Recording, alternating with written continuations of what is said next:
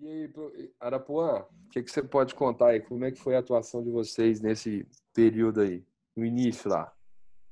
Olha, para gente, é, bom dia todo pessoal, todo mundo. Estamos aqui olhando a lista de participantes aqui, vários amigos é, participando. É um prazer estar aqui com vocês. Bom, assim, para a gente, eu fiquei bastante surpreso com, com a velocidade de adaptação do nosso time.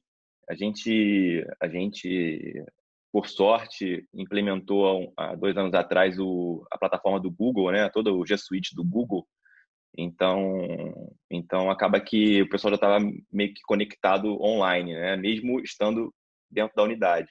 Então, uma vez virando para o home office, a gente acabou, quer dizer, quando você usa planilhas e os docs online, né? Você se comunica e dá uma grande mobilidade. Então, foi, foi relativamente fácil a virada para home office. A gente entrou em três, quatro dias com 95% do time já de home office, do corporativo.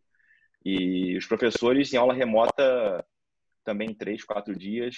Só que nós não fomos para a modalidade de EAD, né? Nós ficamos nas aulas remotas, que o professor entra ao vivo no horário da aula, através do Google, do Google Hangout Meetings, que, enfim, antigamente, se não me engano, era só para 50 pessoas simultâneas, e acho que passou para 250, e com a possibilidade de gravar essa reunião, né? Então, as aulas são gravadas e vão para o drive do, do professor e dos alunos, que facilita, facilitou bastante é, todo esse processo, né? Então, assim, fiquei bem surpreso com a adaptação do time e com a produtividade que a gente vem tendo de lá para cá. Né? Enfim, tudo é muito novo, mas, mas assim, o alinhamento, o alinhamento que a gente já vinha trabalhando antes é, acabou rendendo bons frutos nessa nesse momento aí de, de instabilidade que a gente vem vivendo, né? Mas foi, foi, foi foram surpresas boas até agora, eu diria. Entendi. E aí, Guilherme, o que, que você pode contar para a gente aí? Como é que foi na Unijorge? Bem, bom dia a todos. Obrigado aí, Gustavo, pelo convite. A gente realmente acompanha bastante o trabalho aí da, é, da empresa de vocês e o que fazem. E também a meus colegas aí, Arapuã e, e Profeta. É, Profeta, fomos colegas na do CRA, somos colegas do CFA, é. e é muito bom a gente estar junto numa mesa dessa e aprendendo com certeza com vocês também. É, a primeira semana, os primeiros dias para a gente realmente foram de um desafio grande, apesar de nós termos a plataforma Canvas, que trabalhamos na EAD, mas nós tivemos a ideia, assim como Arapuã, de virtualizar as aulas, não sendo EAD. Então, uma grande sorte é que sempre nós trabalhamos com as metodologias ativas, com a formação docente muito grande e contínua, e isso fez com que os professores rapidamente pudessem se capacitar. Isso aí, quando eu falo, é a totalidade de professores e chegar na sala de aula. Mas, ao mesmo tempo, é, tivemos, e acredito que vocês também devem ter tido aí, os colegas, um pouco de resistência dos alunos quando falam que eles não se matricularam na EAD e sim no presencial. Então, queriam no presencial e tal e tal, e dar jeito. E nós fizemos todo um trabalho de conscientização, inclusive diferenciando bastante através de, de posts na, no site, para mostrar que a virtualização era uma coisa e a EAD era outra. E acredito que depois desses 30 dias a gente realmente tenha conseguido, porque não há mais problemas desse tipo. E do outro lado, também criamos diversos mecanismos, né, como reuniões diárias. Então, nós estamos acompanhando aluno por aluno, com métricas para saber que turma o aluno não tinha entrado, que alunos não, não tiveram acesso algum ao Canvas e isso tudo sendo acompanhado pelos professores, pelos coordenadores e pela direção. Então, nós temos, continuamos ainda a ter uma reunião diária, por exemplo, às oito da manhã, com toda a direção, e aí o grupo Marketing, Finanças, Persistência, todo mundo, e à tarde nós temos só com a área acadêmica, no final da tarde, então a gente reúne todos os feedbacks e com eles continuamos a trabalhar no outro dia, procurando resolver as questões. Então, foi um desafio grande, mas também concordo aí com Arapuã que foi, acredito que temos superado e com sucesso esse momento, tá? Entendi. Obrigado. Só fazer uma pergunta. Chegaram a medir o, o, a frequência e, e, daí por diante o, o termômetro de, Tem, de participação? É, temos uma frequência diária controlada, né? e através dessa frequência a gente vê se o aluno entrou, por exemplo, em outras turmas e não entrou naquela disciplina, ou se ele não entrou em nenhuma, para poder ver qual é o status daquele aluno e até procurar entender a situação dele. A partir disso também, nós providenciamos para entregar alguns chips para que eles tenham acesso a uma banda larga maior, tá? para facilitar esse acesso deles. Aqueles que têm problema e que já ficou claro que o problema é somente esse. Né? Como também para colaboradores, nós disponibilizamos até computadores da instituição que fossem levados para suas casas, para que eles possam realmente ter um acesso melhor porque estamos todos realmente em confinamento em suas casas. Não, e só completando, Serra, que você falou, bom, bom dia a todos, aqui é Tório. É, me tenho surpreendido bastante, a gente pergunta para os clientes assim, eu tenho cliente com frequência de 91, 95% nas aulas é, remotas. Eu também. E é, está surpreendendo a gente porque parece que a gente está tendo mais frequência, às vezes, até online do que presencial. Eu queria saber se está acontecendo isso com vocês também, ou seja, se essa frequência está sendo boa. E aí a minha pergunta é, né, em, em, primeiro, se está acontecendo, e segundo, esse aluno vai voltar depois para o modelo tradicional? Quem quer começar? Eu começo? Vai lá, mestre, pode ir. Quem, quem, pergunta começa, né? Sempre assim. É, é, o seguinte: nós temos, tivemos já algumas disciplinas com 100% de frequência. Foi impressionante. E a gente vem comemorando isso a cada disciplina que tem esse retorno. Eu acredito que esse retorno deverá ser não completamente presencial, em função de disciplinas, de cursos, porque há cursos que são mais resistentes que outros. Tudo isso está sendo medido diariamente e lógico que tem gente que vai é, preferir fazer a, a, o curso de casa. Até a questão é ser parte virtualizada, outra EAD e outra presencial. Acho que nosso caminho no futuro é esse aí. Ótimo. Profeta? É, na nossa, na nossa visão também isso está por acontecer. Quer dizer, aquele, aquilo que a gente imaginava que levaria três a cinco anos, chegou numa semana.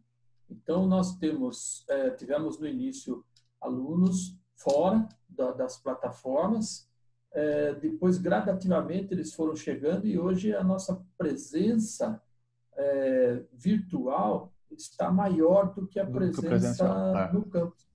Porque os alunos acessam as plataformas colocadas, né? o professor trabalha predominantemente com o Moodle, é onde ele entra, onde ele abre as aulas, onde ele posta o material e tal. Depois, ao longo da aula, ele tem a liberdade para usar qualquer outra plataforma que lhe seja mais interessante.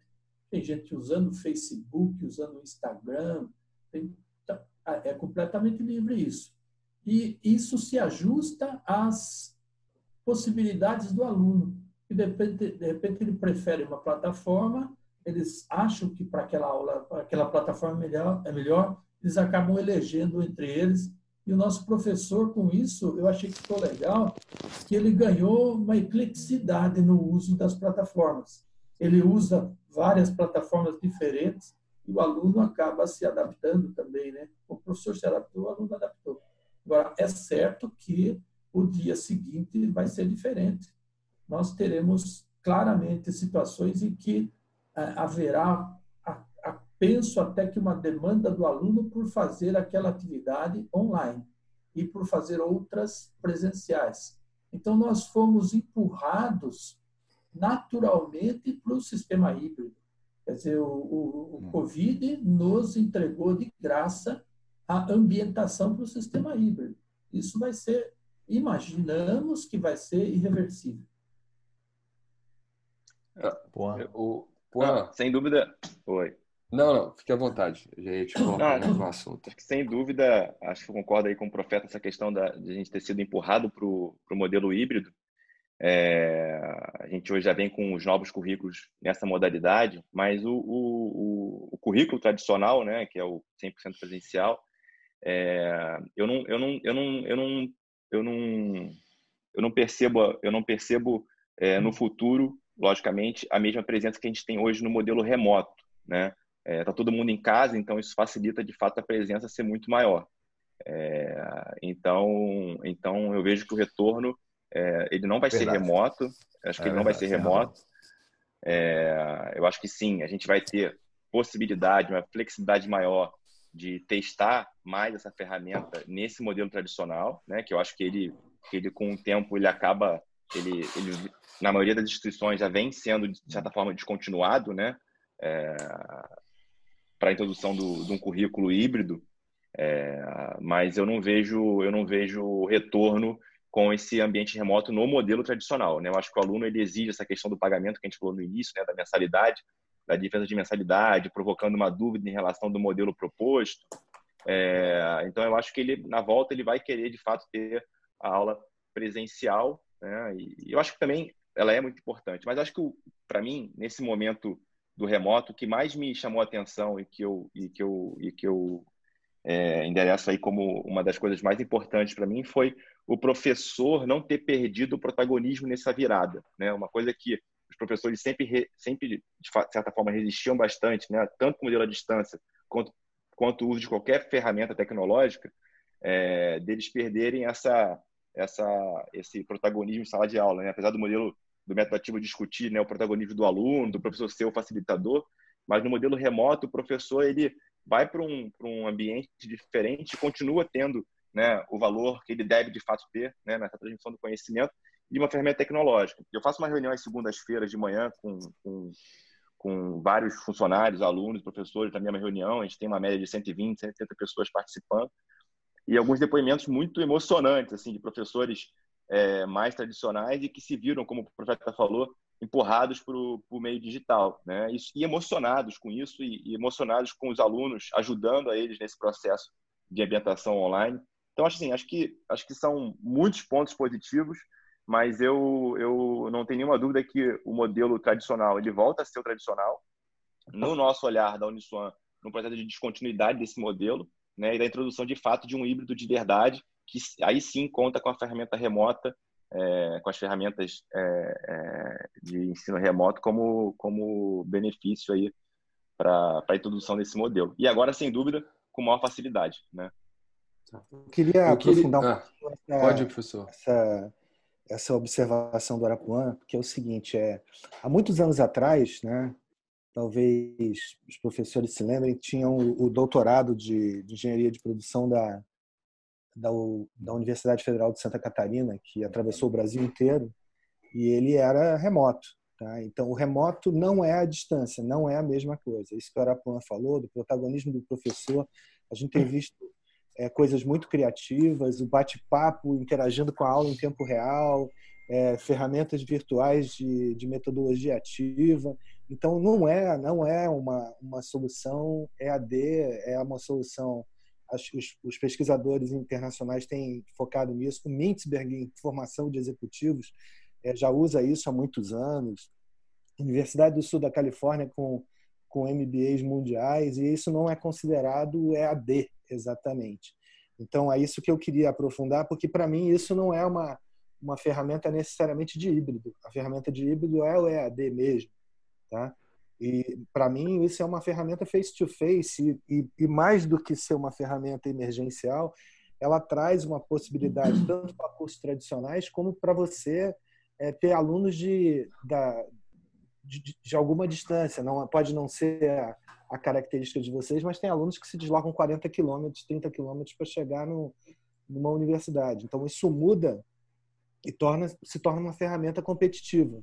de certa forma, quando vira processo. Então, isso que eu queria é, entender, porque quando a gente insiste que aula remota e a gente diferencia do EAD, a gente não está colocando ela como uma ferramenta de híbrido, mas como uma ferramenta é, praticamente. Uma alternativa, uma alternativa para o não poder operar o presencial, né?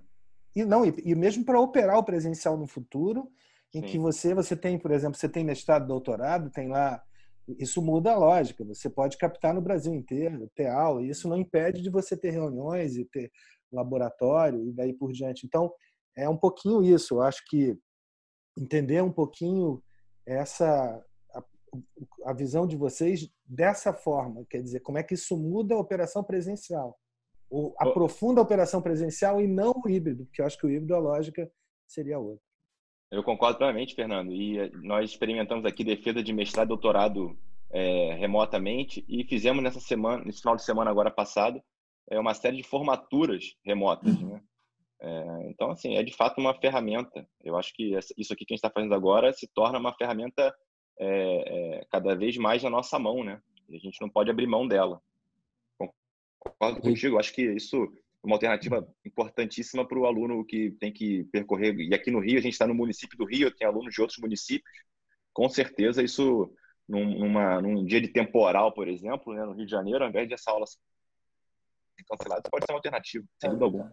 Heitor, é, é só vou dar aviso para o pessoal. Está tá chegando algumas perguntas aqui. Eu queria pedir o pessoal para além do nome que já tá, que já vem para a gente, qual a instituição, qual o cargo, até para a gente poder é, apresentá-los melhor para o grupo todo, né?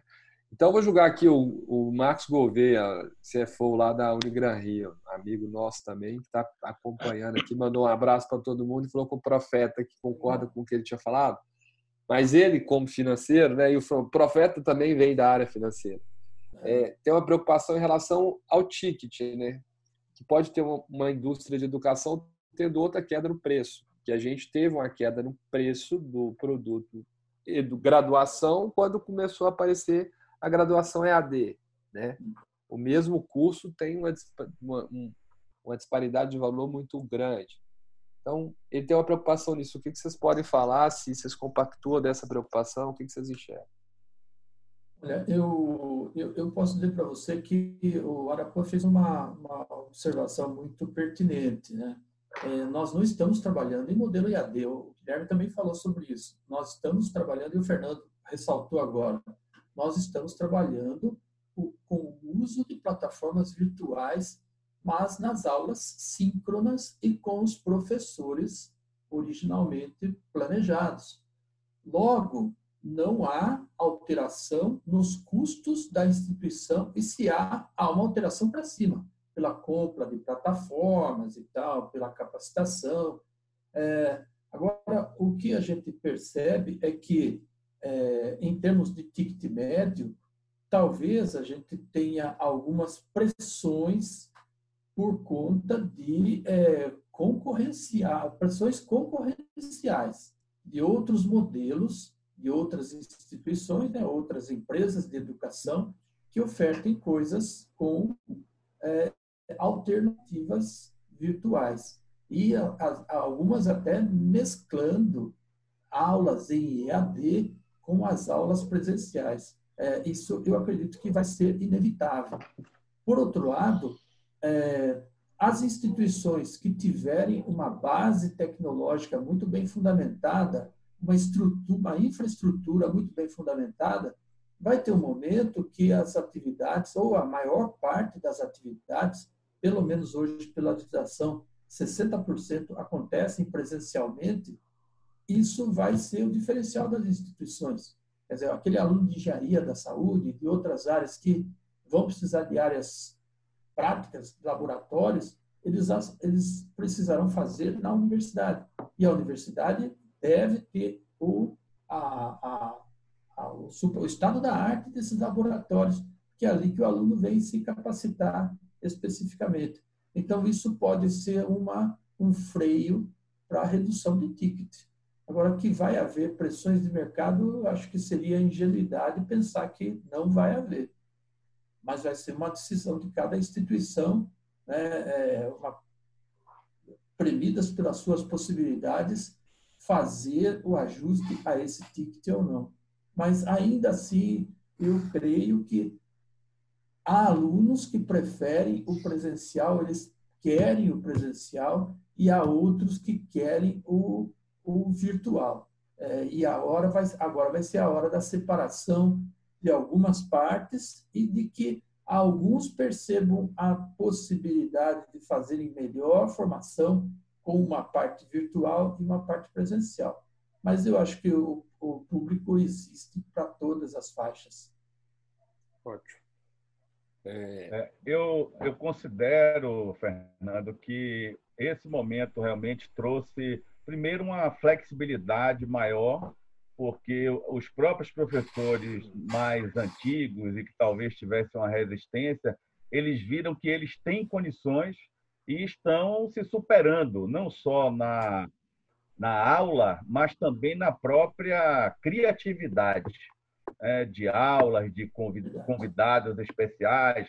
Nós temos feito lives, por exemplo, é, temos um programa de mentor. E ontem eu entrei na turma de engenharia para conversar com os mentorados todos, que o professor me chamou. Ou seja, se começa a ter, inclusive, as atividades é, paralelas ao ensino da sala de aula mesmo, em condições de todo mundo também fazer de suas casas ou do seu trabalho. O modelo, a gente, lhe sou sincero que nós não pensamos ainda se há esse modelo.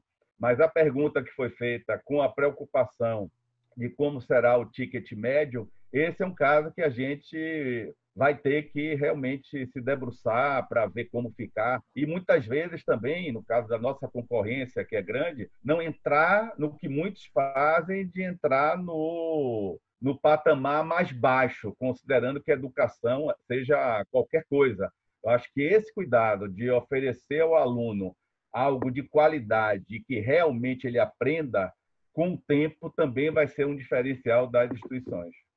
É, só completo. Eu posso falar, Apuan, desculpa. Fala mim. Não, eu só ia falar o seguinte, eu eu estou na reitoria vai fazer 11 anos. Eu não lembro de não ter vivido guerra de preço. Então, eu acho que o que é. vem para aí vem pela frente não vai ser nada diferente do que a gente já viveu. É, eu acho eu, que a gente tem que trabalhar fortemente para entregar valor, né? Mostrar valor e não mostrar preço. É, é eu, eu só acho assim. É, eu, eu só somaria um fator que eu acho assim, que diferente, talvez um pouco diferente do que a gente viu no passado, é que, poxa, 32 milhões de pessoas pediram lá os 600 reais do governo. É, eu acho que a grande diferença, talvez, dessa vez, é que eu acho que todos os preços de todos os produtos, de todos os serviços vão cair. É, o Banco Mundial fez uma perspectiva de que 14% dos preços vão cair em serviço no mundo inteiro.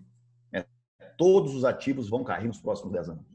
Então, há uma tendência de redução de preço vai acontecer porque você não vai ter renda. As pessoas não vão, principalmente as pessoas que têm renda menor, elas vão ter um impacto na renda significativo nos próximos dois anos. É, mas, aí, algum... mas aí eu acho, Tório, a gente, ou a instituição vai ter que decidir por redesenhar o seu produto para atender Perfeito. um público que tem um poder de compra menor, ou ela vai ou manter marca. o seu produto, ou ela vai manter o seu produto é, para um público menor que tem uma, uma capacidade Isso. de pagamento ainda dentro do que ela acredita, é. né? Isso aí, aí. ou marca... Vai acontecer, é. vai acontecer uma escadinha, Tório, como aconteceu no, no passado no ensino básico, tá? Vai ser é. mudando de patamar, tá? Sim. Então, isso, você vai sair de, um, de, um, de, uma, de uma universidade para outra, de uma universidade para outra, e tem uma influência grande no entrante. Mas eu tendo a, a concordar com o Arapuã, que eu acho que tem aí uma. É claro que você vai ter uma crise, a gente a, os, os mecanismos financeiros vão ser diferentes. É. A gente já vê aí que tem uma possibilidade de 35% de classe C não é, por, por, estudo estatístico nosso, não, não, não, não, não conjecturar entrar nesse ano, então aquela é. coisa de atrasar a entrada, tá? Mas eu tendo a concordar com ele. Eu acho que agora tem uma nova possibilidade de entrega de valor, tem muitas possibilidades de entrega. Sim, de... eu acho que é construção de marca. A gente vai falar, a gente vai falar de captação aí, cara. É, com certeza vai ser a menor Isso. captação da história de todo Sim. mundo. Sem dúvida. É. Eu, eu, queria só trazer mais alguns pontos aqui para a gente falar. A gente já falou de bastante aqui, mas da questão atual do dia a dia, é, já estamos 30 dias nesse processo aí. Como que vocês estão trabalhando aí nas instituições a questão de, de frequência, é, questão de avaliação, se está sendo feita avaliação já, se você já tem. É, como que vocês estão fazendo, cada um na sua instituição aí? Esse tipo de mais operacional mesmo. Bom, eu quem pergunta fala, né? vamos lá, vamos embora, pô. Tá. É, mandar um abraço aqui pro Teodoro que está aqui, meu irmão Alexandre. É, eu bom, a, gente, a primeira coisa que a gente fez foi na, viração, na virada para o remoto, é, nós preferimos não chamar mais de prova, e a gente está chamando de trabalho, né, uma atividade, e ele tem uma certa flexibilidade para entregar, é, mas é um trabalho que tem, tem etapas a serem cumpridas. Né? É, então, assim, a gente entendeu que isso, de certa forma, aliviaria um pouco a pressão de uma prova, mas o que a gente tem recebido é que, assim, dá tanto trabalho quanto, né? Essa, essa ilusão de estar em casa e de que é mais fácil, porque pode consultar o Google, que pode enfim, consultar alguém, é, no fundo, assim, é indiferente se ele vai consultar ou não, né, para a gente. O fato é que ele tem que, ele tem que é, se debruçar nisso, né? Então, o que a gente coloca para os alunos, e tem reforçado isso cada vez mais, é o processo de autorresponsabilidade dele, né? Dele, dele, dele se perceber nesse momento como responsável por isso, e se ele está delegando isso, terceirizando isso para alguém, ele é que é o maior prejudicado dessa história, né? A gente não tem como, como validar isso ainda. Hum. É, tem tecnologia para isso, mas a gente ainda não opera dessa forma. Mas a gente está fazendo prova, prova em casa, é, com algumas recomendações, e no modelo remoto ela é, é no formato de, de trabalho. Ótimo. E sem, tem cobrança de. A gente não está. Desculpa, só para completar, tá a gente não está é, fazendo chamada, né? a gente está trabalhando fortemente na, nos alunos que não estão participando da, da, das aulas, que acho que essa é a nossa maior preocupação hoje. Quem está participando, a gente tem já uma atenção, um, um processo de relacionamento com eles, mas quem não está é o que preocupa bastante a gente, porque é, dividindo né, esse público que não está assistindo a aula, tem o pessoal que já trancou matrícula, né, então a gente tem que entender como tratar esse pessoal, e o pessoal que, como o professor Guilherme falou, que eu achei sensacional a ideia de entregar um chip para o aluno, é, que não está acessando por dificuldade é, de internet ou de equipamento de infraestrutura, né? É, então essa parte que não que não acessa é um ponto de preocupação grande para a gente. Eu é, bom, em relação à, à frequência, a gente também tem feito ou o aluno está presente, a gente está está sabendo que ele está presente, que existe esse controle no Canvas também. Ou então, aquele que tem algum problema, ele faz, tem uma atividade para que no outra aula ele já entregue e com isso está se compensando, se observando a frequência. Isso porque a gente chegou à conclusão que, até por parte mais das mulheres do que do, dos homens, mas muitas mulheres estão em casa, como os homens, mas têm outras atividades dentro de casa, como os filhos, filhos pequenos, ou todas as tarefas de casa. E nessa hora há uma, uma confusão desses papéis e algumas vezes a dificuldade de atendimento a uma aula naquele dia. Então a gente procura não penalizar o aluno e mas entender o que é que está acontecendo. Isso tem sido feito. As avaliações, nós temos alguns tipos de nós chamamos AV1, AV2 e AV3. A AV3 geralmente são trabalhos e nós temos uma amostra de projetos que eles apresentam esses trabalhos. Mas a AV1, que seria agora, ela começa, na realidade, na próxima semana, porque nós começamos um pouco mais tarde que São Paulo, Rio, e essas provas começam, mas nós já fizemos duas ações. Uma, é, capacitar os professores mais uma vez no que diz respeito à avaliação, formato de avaliação, tudo isso. E a outra com estratégias e ferramentas diferentes, como o Google Forms ou outras, outros instrumentos, de forma que o professor possa trabalhar com isso. Deixamos também, flexibilizamos para cada área ver qual será a melhor forma de fazer prova. Por exemplo, o pessoal de direito, que geralmente tem até uma, uma cobrança grande, eles vão fazer prova entregando para o aluno casos e tudo para resposta em 24 horas. Né? Então, já tem outros que vão fazer prova no mesmo horário da aula. Então, isso aí está livre para que cada grupo possa decidir a sua avaliação, mas com acompanhamento nosso. Ótimo. Profeta? É, no caso da, no caso da Universidade, oh, okay. no caso da Universidade de Sorocaba, é, nós desde o início a avaliação ficou livre para o professor fazer processos avaliativos durante durante as aulas. Então tem professores usando quiz, tem professores usando é, um sistema de perguntas e respostas. Ele posta uma pergunta, o aluno tem que postar para ele respostas é, o professor faz o filtro daquilo que ele encontra como respostas muito semelhantes, né? Que o, o aluno pode ser que ele esteja que ele esteja é, dividindo essa resposta com outros colegas online. Ele tem uso de possibilidade de usar plataformas alternativas para se conversarem entre eles. Então nós chamamos isso de processos avaliativos. Nós temos uma possibilidade pelo nosso regimento interno, é, temos a, a, a, necessidade de que uma dessas provas seja feita em, de maneira escrita, ou seja, uma prova, digamos, uma prova presencial. Agora, como nós estamos nessa instabilidade de voltar ou não voltar às atividades no dia 11 de maio, que é o caso aqui do Estado de São Paulo, é, nós temos a possibilidade de que essa prova seja feita remotamente como uma atividade presencial, é, como é feito na atividade presencial, sem ferir o, o, o, nosso regimento interno. E, se for o caso, a gente altera o regimento interno, coloca uma palavra lá que especifique que é possível fazer uma atividade é, é, online como prova. Porque, na verdade, o regimento não é muito claro sobre a avaliação presencial, a prova escrita, como ela deve ser feita remotamente ou não. Então, há uma possibilidade de a gente fazer esse ajuste. E a questão de presença, é, nós usamos a plataforma Moodle. E pela plataforma Moodle, nós temos um track ali, nós temos ali um, uma forma de um log para saber a que hora o, o, o, aluno entra na atividade, a que hora ele sai da atividade. Mas a nossa preocupação nesse momento não está sendo, como o próprio Arapuã colocou, não está sendo aquele que está na plataforma nós usamos a plataforma hoje para saber quem não está. E aí, por outros caminhos, nós chegamos até ele e perguntamos: olha, o que está acontecendo que você não entrou na plataforma durante uma semana, por exemplo?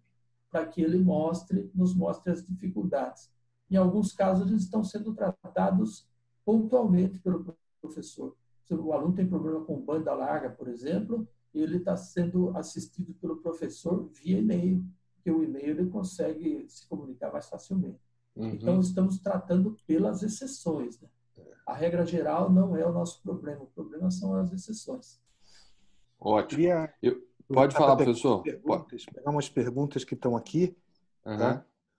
Mas é, tem, tem, tem várias perguntas, algumas em parte respondidas, mas tem uma ideia do, do, do novo normal, a gente já falou um pouquinho, mas quando a gente vê a previsão dos Estados Unidos, tem uma previsão de antiviral para abril, depois sorologia lá para agora para maio, um teste de vacina preliminar em profissionais de saúde em outubro, mas a vacina, uma segunda onda de contaminação no, no, no inverno americano, mas a vacina aparecendo em março de 21. Então a gente pode imaginar que a gente vai ter um perfil parecido. Então, é, independentemente do que vai, do que fica permanente para depois, mesmo que as atividades voltem, a gente tem aí um período que pode ir até o, o final do ano que vai ser tem um segundo semestre que pode ser diferente, tá? Então tem pergunta aqui, é, como é que é o apelo pelo novo normal? Mas eu estou encarando o novo normal como esse é, novo normal, em parte a gente já falou, né? O Caio Bianchi que está colocando, diretor da Baema, mas deslocamento, coisa e tal, é um ganho inestimável de qualidade de vida. Então tem o normal depois, mas também tem um, uma transição para esse novo normal. O que, que vocês acham? Pergunta, Como é que a gente vai é... encarar essa incerteza, né? A incerteza de é, a gente tem um período de contaminação eventual né? A gente é. vai estar liberado para atuar, mas a gente tem um período. Como é que a gente, como é que vocês vão conseguir monitorar esse esse caminhozinho de transição para um novo normal depois, que é pegar o que a gente aprendeu e continuar usando? como vantagem competitiva, mas a gente tem um segundo semestre que é desafiador porque a gente vai estar liberado para trabalhar, tá? E sem contar, é, e ao mesmo tempo a gente tem que tomar cuidado com as pessoas que vão estar dentro do campus, se eventualmente. Então a gente tem o remoto aí de novo aparecendo. É, eu, eu, eu prefiro não, não, não tentar acertar. É, a gente cria cenários, a gente tem cenários de até o final do ano, até o meio do ano, até o mês que vem, se voltar agora. A gente tentou construir alguns cenários que podem estar completamente errados também. É, mas o fato é que a gente tem é, feito previsões diárias, na verdade. A gente está vivendo o dia né, e tentando antecipar pouca coisa. Não dá para. Eu, eu, eu não tentei em nenhum momento dessa, dessa crise tentar adivinhar quais seriam os próximos passos. Estou atendendo aos decretos e o decreto prorroga, eu prorrogo também. Né? Então a gente está acompanhando. Agora, eu acho que, é, mesmo eventualmente liberando, vamos supor, daqui a 10, 15 dias, é, eu acho que tem, um, tem uma questão de uma, tem uma responsabilidade muito grande de, de você voltar para uma sala de aula com 40, 50 alunos, né? É, nossa responsabilidade.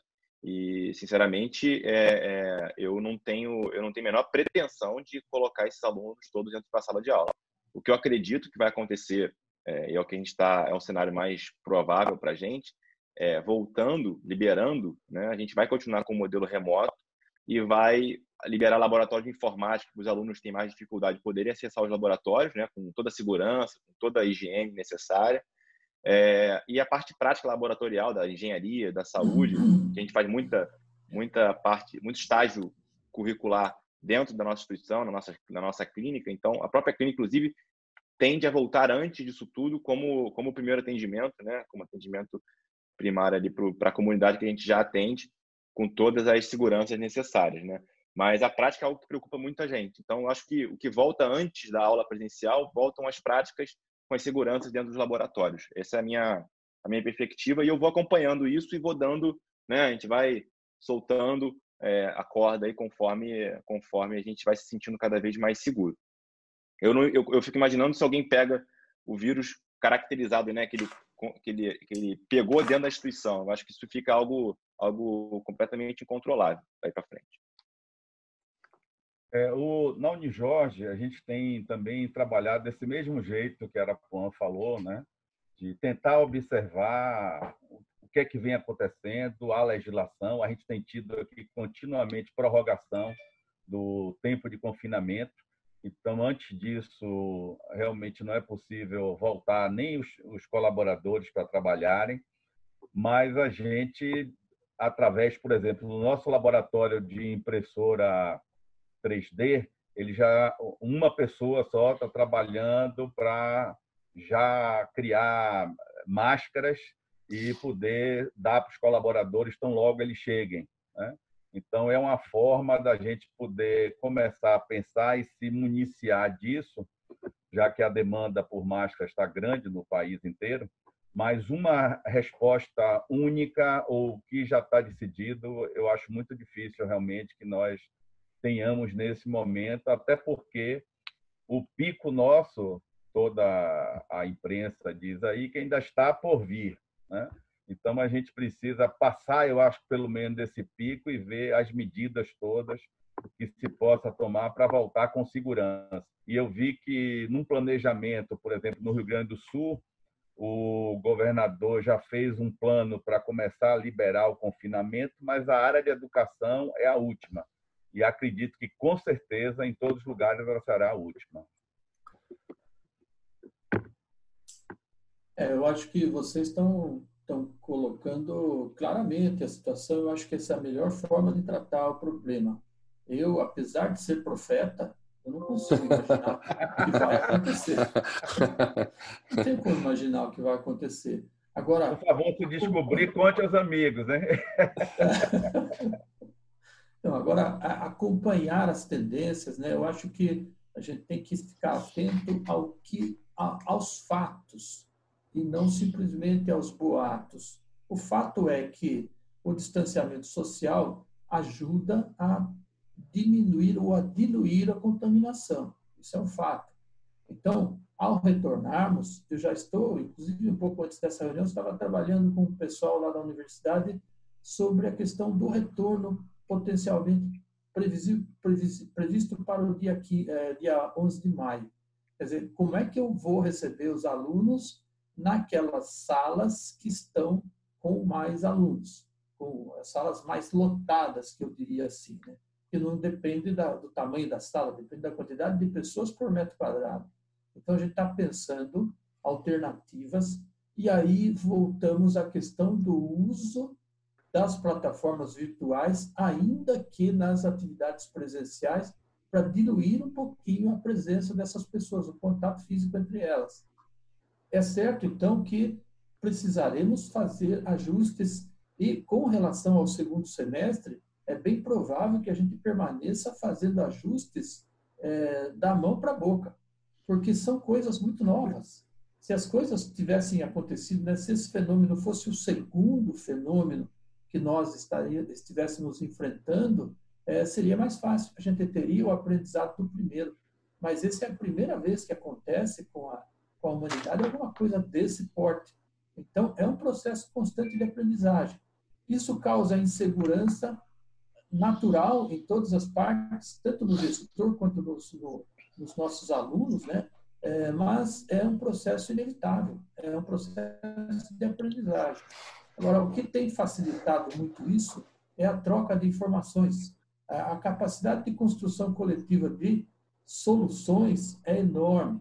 E nós estamos vendo isso. Por isso que a gente participa de tantos webinários todo dia, porque a cada participação a gente aprende a gente tem insights para resolver os nossos próprios problemas. E aí a gente vai compartilhando. Então, acho que teremos um novo semestre desafiador também, mas deixa de ser um novo semestre com já muito aprendizado. Então, muita coisa a gente já vai saber o que fazer nessa próxima a próxima onda, por exemplo, do corona quando chegar aí, se for o caso que chegue. Ótimo. Então, eu quero só citar aqui que vocês acabaram de responder várias perguntas que o pessoal mandou aqui no chat, né? Então, o professor Jomar, lá da Uniarp, que é amigo nosso também, o professor Marcelo Nitz, que é do Instituto Maior de Tecnologia, perguntando sobre questões de aulas práticas, né? É, então, de alguma forma, as dúvidas que eles colocaram aqui, elas já foram respondidas nesse tópico. Nós vamos passar para o próximo aqui, que é um tópico, como se diz, tão importante quanto, que é em relação à captação. Tá? Eu para introduzir todo mundo na conversa, eu quero mostrar. Sim, Vocês estão vendo a minha sim. tela? Então, a gente trouxe dois gráficos aqui, tá? Esses dados aqui são dados que a Market for Edu tem de todos os clientes que, eles, que a gente atende no Brasil, né? Então, a gente tem uma curva de acompanhamento de matriculados de todos os clientes. A gente junta numa base só e vai fazendo um acompanhamento dia a dia para esses clientes.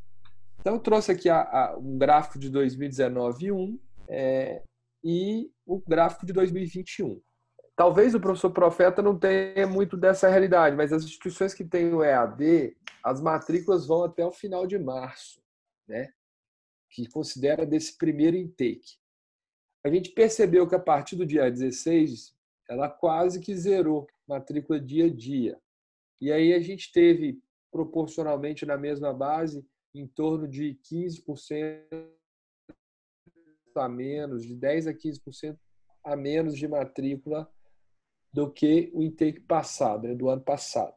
Eu queria primeiro que vocês falassem, na, na visão de vocês ou na instituição de vocês, se vocês perceberam isso também. Se também houve uma queda nesses últimos 15 dias de março e aí jogou um pouco o resultado para baixo. Como vocês estavam vendo até o dia 15 e depois do dia 15. Quem tem essa idade, podemos começar com a Arapuã. Bom, eu aqui a gente eu parei eu parei antes do dia 15, né, a matrícula. Ah, a gente tá. encerrou antes. É, mas a gente aqui no Rio de Janeiro já vem sofrendo há um ano e meio, quase dois anos, é, é, devido à, à, situação do estado e do município, né, que realmente é bem complicado. E o Rio de Janeiro, o município, ele é, é basicamente é, a, a, população é, é do funcionalismo público, né. Então isso impactou diretamente no público de aluno que a gente trabalha, né. Então a gente já vem sentindo uma certa queda na captação é, e ao mesmo tempo uma procura por cursos Oi. Só falar de captação, até caiu, até caiu. Foi o Arapuã que só ele que caiu? Acho que sim. ah, então Tá isso vendo? Caiu, caiu tudo. Até o áudio Não, dele. Se fosse todo mundo, tudo bem, mas o Arapuã, isso aí foi de foi propósito. A próxima. Pode falar aí, profeta. Que que Bom, na, na o- universidade, na Uniso, nós não temos o EAD e a nossa, a nossa última data para matrícula foi exatamente no dia 13. E na segunda-feira, dia 16, nós começamos as atividades presenciais virtuais. Então, para nós não teve impacto, porque a nossa matrícula já estava encerrada no dia 13, 13 de Entendi, março. entendi, entendi. Isso, Guilherme? Ah, No nosso caso, Gustavo, nós tivemos já uma realmente uma redução de captação em função de, da guerra de preços mesmo, que é algo que já vem acontecendo, mas também, lógico, pelo Covid-19. Mas ficamos em cerca de talvez 70% aí do que nós tínhamos previsto para este ano. Tá? Arapuã voltou e caiu tanta a captação dele que ele até caiu, cara. Alta aí, Arapuã.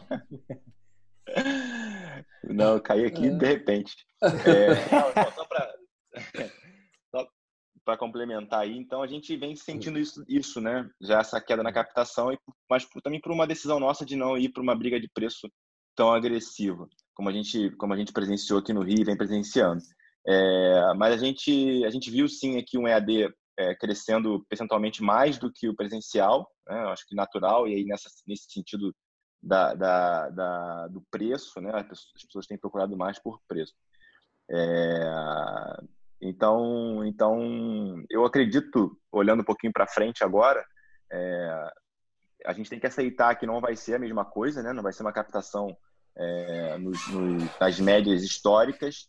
É, e como é que a gente consegue é, gerar valor e adicionar valor para nossa base nesse momento, né? De, de, enfim, de crise, de retomada. Que eu, como eu falei antes na, na questão do Tório, eu acredito que nós vamos ter menos pessoas com a mesma capacidade de pagamento que a gente tinha antes disso tudo, né? Uhum. E mais pessoas com uma capacidade menor é, de, de, cê, de, fazer cê, esse tipo de coisa. Você tem, tem algum tracking de número, Arapuã, de, de queda? Eu tive 8% de queda na captação do, do presencial. Mas no meio do ano, você imagina, você tem algum tracking que você imagina de, de número de queda? Tório, eu tô, eu, eu tô na minha cabeça trabalhando com 10% de queda. Pô, tá bom então. É. É, prefiro trabalhar com 10, com um número aí que eu acho que é, é um número, é um número, uma, uma meta interessante, para 10, 12 de queda ali. Uhum. Mais do que isso, eu acho que fica de fato muito preocupante, né? Até porque o, o crescimento do EAD, ele automaticamente joga o ticket médio institucional para baixo, né? Então, Sim, esse é. é. um ponto, é um ponto que já é, ruim automaticamente, né? E nesse cenário aí, eu acho que quem migrou, ao invés de ir para o remoto para o EAD, pode ser que tenha um drop maior ainda de, de ah. ticket médio, né? O cara, o cara que não gostava do EAD foi para o EAD, achou interessante, viu que o preço é muito mais barato, né? É. 70% mais barato, 60% mais barato, vai acabar ficando lá e aí a, a instituição acha acaba sentindo. Você tem uma queda dupla, você tem uma queda do número de alunos e uma queda do ticket, né? Você tem. É, apesar de ser uma evasão é, para dentro, pra você. Né? vamos dizer assim, para você mesmo, mas é de ah. ticket médio que acho que é, é significativo. Então, eu acho que no nosso caso, a gente não vai sentir tanto isso agora, né, dessa migração para o EAD da base é, presencial. É, mas eu acho que isso é uma tendência daqui para frente. E aí por isso que a gente se antecipou e aí a gente está lançando o currículo, o currículo por competência, né, que é diferenciado. Se a gente tiver tempo de falar um pouquinho, posso falar um pouco sobre isso. E com uma precificação também diferenciada que a gente acha que, que o aluno vai ter, o prospect né, vai ter uma clareza maior na hora de escolher. O que, que eu trouxe essa tela para vocês aqui, né? É, isso aqui é o dado de 2000, na verdade esse dado é 2019 2. Isso. Tá? Também da nossa base de clientes totais, é, o que, que a gente gosta de mostrar aqui é que do total de matriculados e tem a gente vai até setembro matriculando gente é, ou ia, né? É, a gente só 2% ou 2,7% viraram inscritos em abril. Não, Gustavo, é. Deixa eu explicar. Ah. Não é escrito, não, é matriculado. É, matricula. Não, mas eles viraram inscritos em abril. Não, eles podiam ser inscritos antes. Eles aqui é matricular, fizeram a matrícula em abril. Ah, tá. Tá. tá. Tá. Na verdade, gente, esse gráfico ele mostra que a matrícula de meio de ano ela não é agora. Ela não é em abril e ela não é em maio. Porque às vezes o que está acontecendo, e a gente sente isso muito, a pessoa, ah, puxa, e, e agora? É a captação, é a captação. A gente já percebia desde o ano passado que essa matrícula ela é tardia. Quando vocês olham, ou seja, julho e agosto, ela representa 70% das matrículas. Sim, sim, sim. É, é, aquele, eu já nem me assusto mais com, com o início dela. É fato, isso é fato. Assim, um mês é. antes e um mês depois é muito quente. É, então assim, então às vezes eu, eu sinto muitas vezes angústia de, de, clientes nossos e de pessoas que vão conversar com a gente, fala, pô, mas e campanha agora? Fala, cara, tá cedo para cara, não, não gasta dinheiro agora não. A expectativa, já... o que a gente tem aqui histórico, Tório, só para complementar aí, é o seguinte, do, do, do, início das aulas, a partir do início das aulas até encerramento de matrícula, você dobra o número de matriculados. É. é exatamente. Aqui também. É, então, assim, não, não queima o cartucho agora não, porque é cedo. Já era cedo. Você imagina este ano agora. Entendeu? Ou seja, se no ano passado a gente já tinha essa realidade, né? ou seja, se eu pegar julho, agosto e setembro ainda, ou seja, aqui muito mais quem tem AD, mas vai até ali 15 de setembro, é, mas se eu pegar as três, dá 77%. Né? Então, assim, está cedo ainda para você pensar nesse tipo de coisa. É, ainda é, é minha observação é preocupa mais com a retenção neste momento do que com a captação. A captação a gente ainda tem mais um mês para se planejar e eu acho que o seu raciocínio é muito correto, o, o Arapuã. É, é não dá para planejar agora. A gente não sabe o que vai acontecer daqui a um mês. Infelizmente, é. né? Ou seja, você tem que prever cenário, mas a gente não sabe o que vai acontecer daqui a um mês. Né? Pode mudar tudo daqui a um mês. A gente pode ficar fechado, a gente pode abrir. Né? Ou seja, o, o cenário está muito, ainda está muito fechado para todo mundo, né? Acho que esse, esse é o raciocínio que a gente tem. Mas vamos lá, vamos lá, Guilherme, o que, que, você, que, que vocês estão imaginando para o meio do ano? Olha, a gente tem uma, uma entrada, inclusive agora em abril, que a gente tem trabalhando né? com ciclos. Não, no é. presencial também. Também? Ah, que bom. Então, com isso, ainda temos todo esse controle aí para fazer do primeiro semestre. E, logicamente, que é o que você falou, que para o segundo semestre a gente ainda vai pensar de acordo com o que estiver acontecendo. Né? Claro que tem uhum. algumas alternativas em vista, mas é, deveremos trabalhar completamente diferente, inclusive com as próprias mídias que eram utilizadas, Sim. e que hoje teremos que pensar completamente diferente. Tá? É, nós temos feito algumas ações, como eu falei, de criatividade e tudo, é, por exemplo, um pessoal fez uma saraula, né? um sarau Sim. em formato de uma aula como um sarau, fora do horário, professores participaram, alunos, então nós acreditamos que tudo isso pode favorecer a captação. É por isso que Sim. eu estou dando esse exemplo, porque alunos de outras instituições eles estão gostando da forma que nós estamos trabalhando Inclusive, nós temos tido, em alguns cursos, até bem concentrado, pedido de transferência para entrar na instituição. Né? Guilherme, isso é tão sério que o sonho que a gente tinha sempre era fazer o aluno é, assistir a aula da gente. Uhum. Pela primeira vez na história, a gente tem isso disponível agora fácil. É. É um pouco do que o profeta falou, ou seja, de, de, uma, de, uma, de, uma, de um empurrão digital. Você já parou para pensar que é a primeira vez na história a gente pode botar qualquer pessoa para assistir uma aula nossa. É. Né? A gente pode fazer um aluno convidar um colega para assistir aula agora.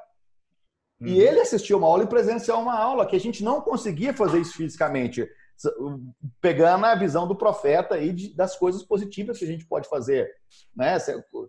agora você não precisa organizar um webinar mais sobre um determinado curso, chama o cara para assistir uma aula. Só queria te acrescentar uma coisa, Tório, depende do ah. processo, tá? Então, tem universidade que tem um processo desenhado para aula remota. Então, você só entra com autorização. Então, você só Sim. entra se você tiver um e-mail da instituição, tá? Em que você, tá, uhum. você coloca o teu e-mail ativo e você entra no Meet. Se alguém de fora tentar entrar, não entra. Então, mas uma coisa que sim está acontecendo e aconteceu comigo. Eu trouxe executivo do Canadá, hoje vai falar o, o ex-vice-presidente da Caixa e, e, presidente da Caixa Cartões dentro da sala de aula da graduação, encaixado no tema. Quer dizer, é, é, turma de formando, mas a gente vai falar sobre uma parte de estratégia, ele vai falar meia hora com a turma. Então, isso sim, eu acho que foi um. É, trouxe um, um, ganho de valor, mas é, tem alguns processos, porque até para controle de presença, frequência. É, mas não tem, mas não tem conteúdo de gravação esse, de né? aula. Né? Não, eu concordo contigo, mas até para, por questões de gravação de aula, como a Arapuã falou, uma série de coisas assim, tem muitas instituições que instauraram processos. Ah. Tá? E uhum. instituições de classe C que, como o professor falou, distribuíram chip, é, outras distribuíram celular para os professores, computador. Então, mas é, tem também isso do, do controle aí, entendeu? Mas, Guilherme, só uma pergunta. Tem, você num, num cenário que a gente tem, ou seja, você tem uma ideia de queda de meio de ano de captação em relação ao ano passado, não? Ou de números? Tem alguma coisa nesse sentido? O, o meio do ano a gente tem de 30% a 35% do total do ano. Tá bom. Né? E a gente está esperando poder conseguir isso, estamos otimistas para tá. conseguir. Tá bom. Profeta? É, nossa, o nosso vestibular de metade do ano, ele capta cerca de 25, é, 30%, 30%. E a gente acredita que essa captação ela não, não deve sofrer interrupção muito significativa, porque nós temos muita captação de alunos do ProUni, nós temos é, alunos que entram pelo crédito educativo próprio, então são alunos que não estão, não estariam frontalmente afetados por crise econômica. É, e criamos alternativas financeiras internas para minimizar a questão da, da evasão. E quando a gente compara a evasão desse semestre com a evasão dos semestres anteriores, né, ela segue mais ou menos o mesmo padrão. A gente ainda não percebeu um impacto muito significativo na evasão. É, tanto é que não, eu não consigo dizer, olha, é, esse semestre aqui, esse ano, tivemos mais evasão do que ano passado. Não, isso não aconteceu. E o mesmo reflexo aconteceu na, na, na questão da inadimplência. Nós ainda não tivemos reflexo na inadimplência e imaginamos que teremos algum reflexo agora em maio, porque em muitos casos nós fizemos uma flexibilização da forma de pagamento. Então, é, eu vou pegar a receita desse semestre e desse mês, do mês de abril, de fevereiro, março e abril, e diluir para os próximos meses. Mas isso não deve dar um impacto muito grande em termos de, de receita, não. Bom. Tá. Pessoal, nós vamos seguir. Eu acabei colocando na tela aqui que a gente tem. Eu, eu, eu falei no início lá do link de para votar nos próximos assuntos, né? De outros dos próximos fóruns.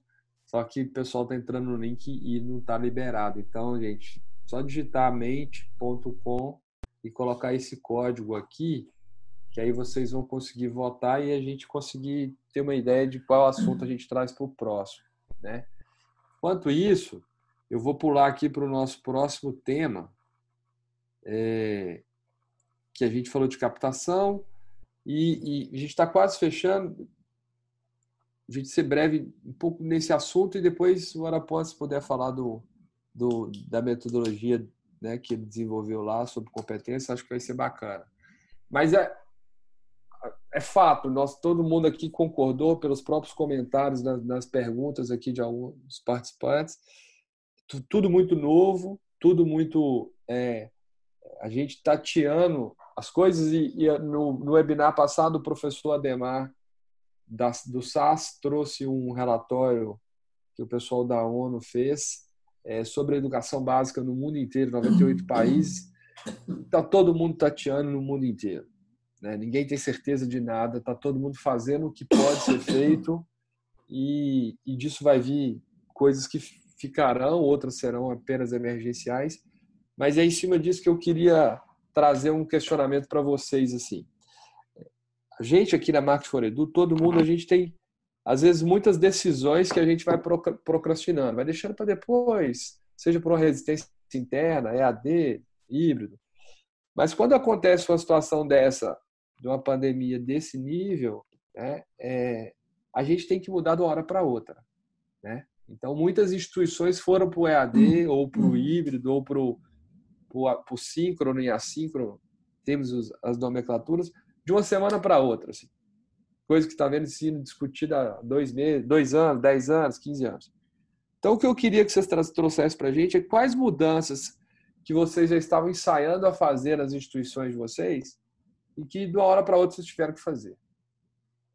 Sem jeito, não deu para esperar. E outra é o que, que já foi feito que vocês imaginam que, a, sonhando que tudo volte ao normal, que não vai ser o normal, mas o novo normal, o que, que vocês acham que vai permanecer nessas mudanças que vocês tiveram que fazer agora, daqui para frente? Pode começar, Arapuã. Bom, a gente, a gente vê um, um, um, certo ganho de escala nisso, assim, né? principalmente operacionalmente. Academicamente, eu acho que a gente tem que ter um pouco mais de sensibilidade para tomar essas decisões, né? escolher, mas assim, o fato que essa questão do remoto, tanto na graduação quanto na pós-graduação, é um ganho imenso. Eu acho que pra, é, em nível de pós-graduação, eu acho que pode ser mais é, efetivo, inclusive, do que na própria graduação. É, quando eu digo eu quando eu digo pós, eu digo tanto lato quanto estrito senso. É, mas operacionalmente falando, é, em termos de operação acadêmica, a gente a gente vê, por exemplo, processos que eram mais burocráticos, né, que foram forçados a serem digitais, né, declarações que a gente ficava segurando ali, pô, será que pode, será que não pode? Viraram online, tudo com, com assinatura digital. Essa questão da formatura né, é, remota foi algo para a gente é, é, uma quebra de paradigma grande assim que foi importante para a gente para os alunos né que, que, estavam bastante tensos com isso apesar de não ser o melhor formato né e já vão ter a oportunidade de fazer de realizar presencial também que é a cerimônia né é mais tradicional mas eles estão de fato já com com, com a colação de grau realizada então acho assim eu vejo um, um, ganho muito grande operacional, operacionalmente falando, né? E desburocratizar esse processo é, de registro acadêmico, né? De secretaria, de matrícula online, né? De vestibular à distância, por exemplo, né? A gente, eu, eu particularmente sempre tive bastante resistência é, no vestibular à distância. A gente, enfim, já estamos aplicando isso.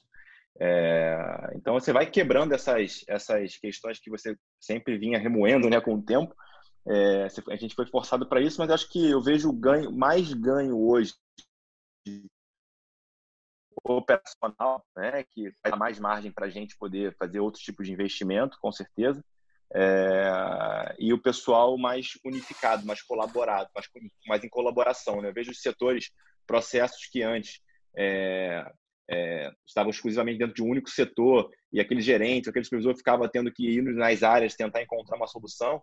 Hoje eles trabalham de forma bem articulada, né? não, não é um modelo de squad propriamente dito, mas é, parte, é, basicamente assim, né? Criamos comitês que antes tinham uma resistência maior, esses comitês hoje fluem com uma, com uma facilidade incrível e as soluções muito mais rápidas, né? Então, eu sei que isso volta no início nesse mesmo ritmo, mas ele tende a, a uhum. ser individualizado novamente com o tempo, né? Mas eu acho que não volta a ser como antes.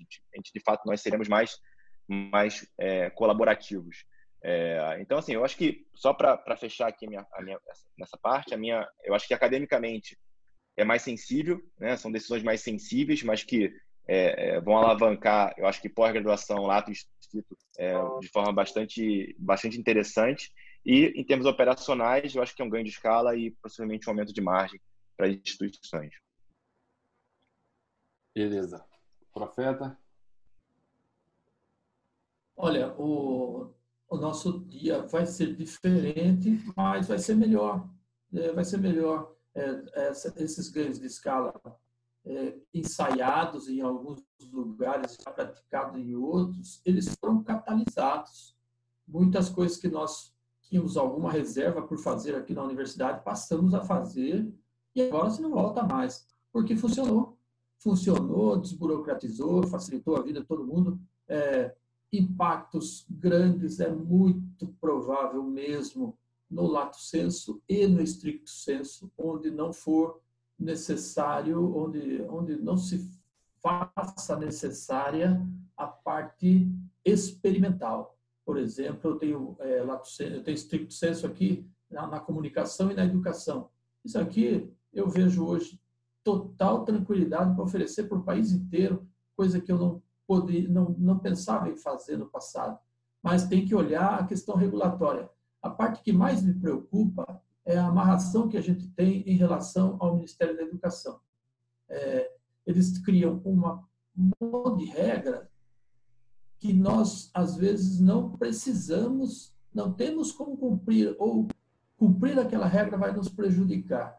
Então, é, eu tenho expectativa que o próprio Ministério da Educação evolua com esse processo, para que a gente pegue algumas coisas que estavam mal resolvidas, né, ou ainda não regulamentadas, e que se regulamente isso, ou que se crie a possibilidade de que as instituições tenham mais flexibilidade de atuação.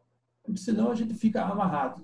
Se a gente pensar que temos que manter todo aquele processo regulatório que tínhamos no passado, antes do dia 16 de março, aqui no caso de São Paulo, para o futuro, é, vai ser difícil, porque a gente vai encontrar um mundo diferente, querendo andar numa velocidade diferente, e a gente está amarrado, ancorado lá numa, numa limitação é, de diretrizes, por exemplo, ou de legislação. Mas é certo que eu fico, estou muito, muito com muito boas expectativas para o início das atividades presenciais, porque elas serão muito mais fluidas, serão muito mais eficientes é, serão muito mais atrativas, certamente. Ótimo. Guilherme? É, eu concordo com, com Arapuã e, e Profeta na maior parte do, das questões e diria o seguinte, que sob o ponto de vista da operação, é, realmente desburocratizar, fazer tudo é, remotamente, traz um ganho para a gente muito grande. Né? Nós temos alunos, por exemplo, ainda fazendo estágios e temos uma área de carreiras. E essa área está fazendo tudo justamente na, de forma remota e sem algum, sem nenhum problema, sem parar nenhuma atividade. Quanto à área acadêmica, eu acho que a flexibilização também para através da criatividade, do professor ver o potencial que ele tem para inovar, para criar, eu acho que será a grande mudança daquelas pessoas que não tinham uma confiança grande que isso seria possível. Né? Nós já utilizávamos para a, a EAD, é, começamos a utilizar, na realidade, provas à distância, né? provas remotas, vamos fazer agora também mas é interessante ver que, apesar de termos uma plataforma, como eu falei, o Canvas, mas a gente está buscando trabalhar com Webex, com Teams, tudo que é possível que seja complementar e não restringindo a somente uma área. Tivemos uma, uma resistência pequena da, da área acadêmica mesmo, de no primeiro momento fazer esse processo seletivo para o segundo semestre, agora à distância e tudo, mas já vem acontecendo, aconteceu para o ciclo, como eu falei, né? e vamos continuar. Eu acho que tudo isso contribuirá muito para um, momentos diferentes e acho que a colaboração entre o grupo todo, alunos, professores, coordenadores, colaboradores, isso tem sido também de um ganho sensacional. Tá? E acho que isso vai mudar, como o profeta disse, e vamos crer, gente, é um profeta falando, né? esperar a grande mudança. gente, ó, muito obrigado. Eu, eu tenho eu uma pergunta para o profeta. Tá bom. Profeta, o que foi pior, profeta? Oi? O que foi pior nisso tudo? Né? Não ter pior... aula, a gente não poder no Tomorrowland esse ano é, é para mim, não ir na Tomorrowland em, 2000, em 2020. Não, eu também fiquei muito triste, profeta. Na hora que eu recebi e-mail semana passada falando que não vai ter mais esse ano na Bélgica, eu fiquei muito triste, viu, cara? Mas tudo bem, eu, eu fico assistindo lives, assistindo o David Guetta no sábado. Fico eu vi sábado também, foi maravilhoso. mas eu fiquei muito triste também, porque eu, Pessoal, eu, profeta, eu, tenho, eu... eu profeta, somos os caras mais velhos que vão no Tomorrowland, essa é a verdade. Tá? Viu, eu tenho uma mensagem para vocês aí. Eu não sei se vocês vão conseguir ver. Ó.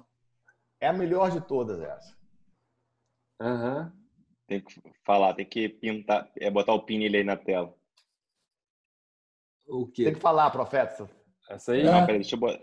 Aqui, ó. Esse... Não. Não, Porque é tem que falar com ele vir para a tela principal. Ah, tá. Profeta, Ou você dá um Fala. pin vídeo nele aí. fala. Cadê? Como é que é, Fábio? Ajuda Não, aí. aqui, olha, eu, eu recebi isso no começo da crise, né? Quem acelerou o processo de transformação digital da sua empresa? O CEO, o diretor de inovação ou o coronavírus? É só você mostrar. coronavírus. É só você mostrar e falar, profeta, vai aparecer. Isso para mim é ótimo. Tá. Antes de finalizar, gente, eu queria duas perguntas que se foram feitas aqui, que foram, acho que foram bem pertinentes. Uma do, todas foram, né? Mas a gente pensou duas aqui. O reitor, o, o Alexandre Teodoro, que é amigo nosso, o Arapuã já tinha é, mencionado a presença dele aqui, mas a dúvida dele é em relação à rematrícula, né? Como que vocês avaliam o processo de rematrícula neste momento? Bom. em que mudamos o modelo de forma compulsória e agora o aluno tem a opção de decidir continuar ou trancar a matrícula. É, eu, deixa, eu, eu, eu, ia puxar esse assunto do trancamento mesmo. Assim, a gente, eu, eu aqui eu, eu acredito no seguinte: é, eu, eu prefiro um trancamento bem feito do que um aluno insatisfeito dentro da, dentro da instituição, né? O aluno querendo perdido, não consegue trancar. Eu vejo muitas instituições que escondem, né, o caminho do trancamento. Aqui a gente faz de forma bastante aberta, transparente com o aluno. O cara que quer trancar, enfim, nessa fase principalmente, que a gente sabe que ele perdeu o emprego, enfim, é melhor é melhor ele trancar do que ele gerar mais dívida ainda, né, para ele. É, Exatamente. então, então a gente faz um trancamento bem feito para que ele, quando ele decidir voltar, ele pense na gente como primeira opção. Né? Então é dessa forma que a gente faz aqui. E na questão da recompra, né, da renovação da, da mensalidade, da matrícula para o semestre seguinte, é, eu acho que a gente, a gente vai estar nesse risco aí, mas o que eu o que eu estou pensando aqui, que a gente vai colocar em prática agora, é uma renegociação dos boletos futuros, né? E se ele renegociar o boleto futuro, o boleto a vencer, incluindo a mensalidade é, de julho, né, que é teoricamente aí a, a renovação da, da matrícula, ele vai ter algum tipo de benefício para renovar de forma antecipada é, o semestre dele. Né? Então, enfim, eu acho que aí a gente vai estar muito mais ligado nas questões financeiras do que efetivamente no modelo acadêmico. Né? Eu acho que ele ainda, no meu caso aqui, ele não migra para o EAD, não decide sair agora para o EAD. É, é, como eu falei, né, ele tem uma rotina na vida normal dele que hoje está totalmente alterada. Né? Então, hoje, hoje é legal fazer EAD, hoje o remoto tem uma presença muito grande porque a gente está em casa. Mas depois isso não vai ser a realidade da maioria dos nossos alunos, dos meus principalmente, que tem um perfil trabalhador, né? Aquele perfil que a gente conhece que trabalha de manhã e estuda é, 70%, 80% da base estuda à noite. É, então, eu, o que eu estou trabalhando é numa recompra antecipada, né, numa renovação antecipada desse semestre, tendo algum tipo de benefício financeiro, caso ele, ele decida incluir a mensalidade de renovação.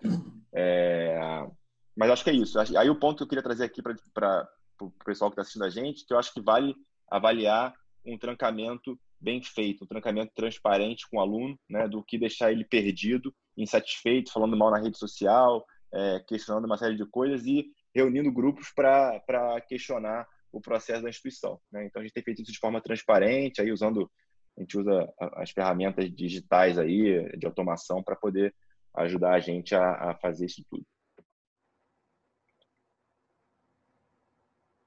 Guilherme, profeta. É, na Unijorge, nós temos feito o acompanhamento realmente pela área de persistência, pela, pelos coordenadores também, e com isso procurando entender os motivos que o aluno tem para trancar, ou até, como tem acontecido, ele não trancar completamente, mas ele poder excluir, por exemplo, uma disciplina, tá?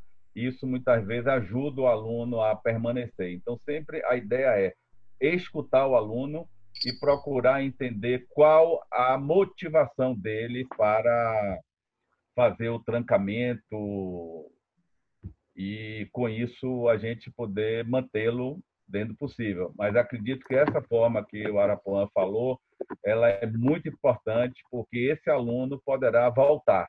Então, não é, considero que é muito importante ter esse cuidado no trancamento, na escuta, na conversa, para um entendimento bom dos motivos.